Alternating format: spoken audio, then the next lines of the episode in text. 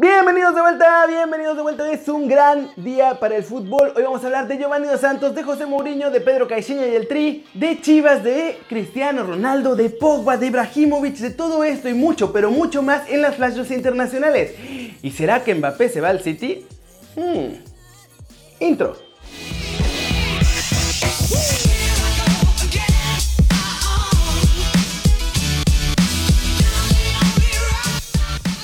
Arranquemos con el Tuca Ferretti porque el entrenador interino provocó un pleitazo entre Fox Sports y Televisa, así como lo oyen. No se pueden ver ni en pintura estos dos. Lo que pasó es que el Tuca le dio una entrevista exclusiva a la gente de Fox Sports y ahí fue donde él reveló que no se quedaría como entrenador del Tri. De hecho, fue por esta entrevista que la gente de la Femex Food se enteró que el Tuca no iba a dejar Tigres de ninguna manera.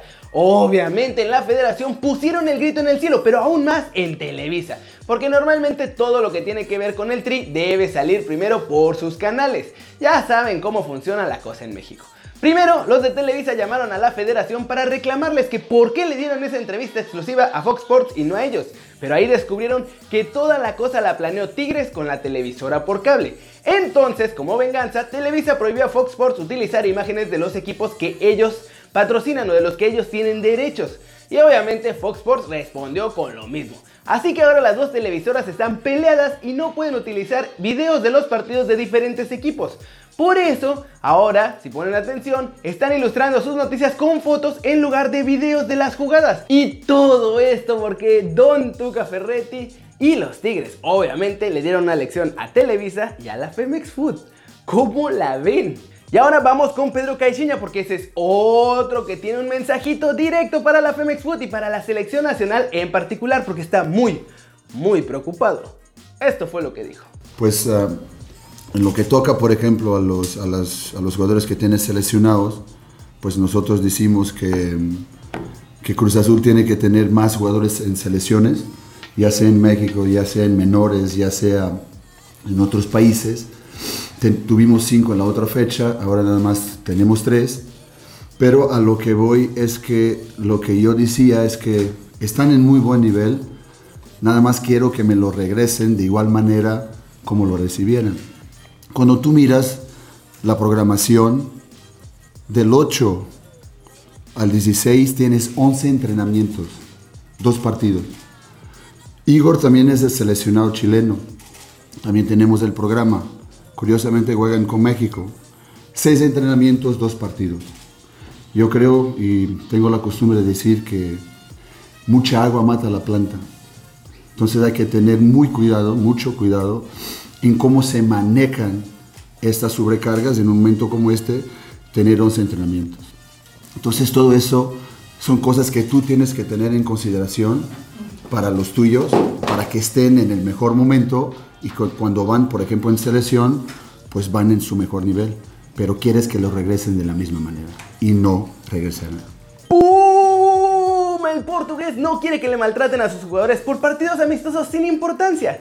Y la verdad en parte tiene razón porque sí, son partidos que no tienen mucha importancia, pero la lana que dejan estos encuentros son los que hacen que se desarrollen las selecciones menores y las femeniles que no generan muchos ingresos por sí mismas. La selección mexicana ya como les digo, para a estos partidos de la fecha FIFA de octubre y el equipo comandado por el Tuca Ferretti dio a conocer su lista hace un par de días.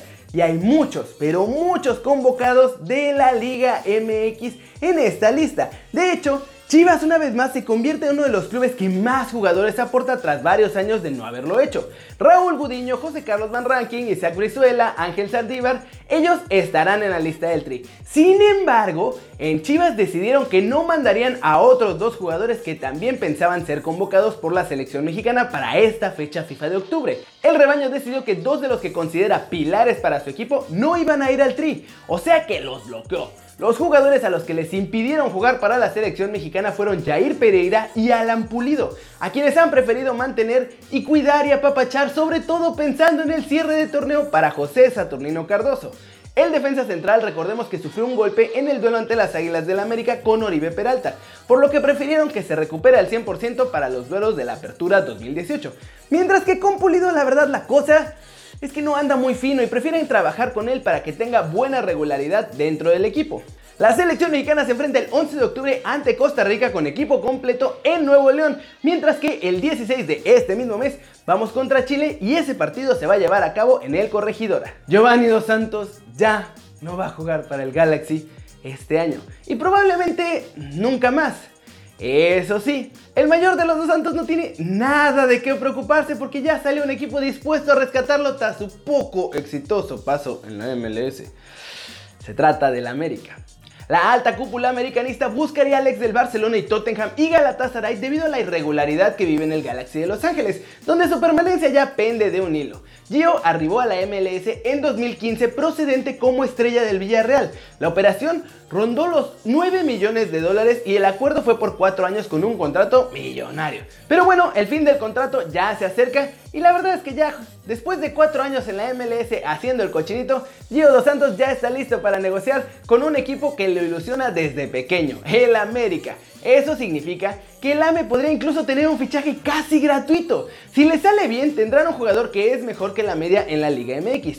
Es más, si le sale bien tendrán a dos, porque ya sabemos que donde va el mayor le sigue el menor. Y seguramente Jonah Dos Santos también terminará en las águilas, pues a Cicinho le gusta que sus tres nenes estén con él y con su esposa siempre en familia, en la misma ciudad. ¿Cómo ven? ¿Será que el América logrará un fichaje bomba estelar? ¿O será que Gio vendrá a pasar sin pena ni gloria otra vez en México?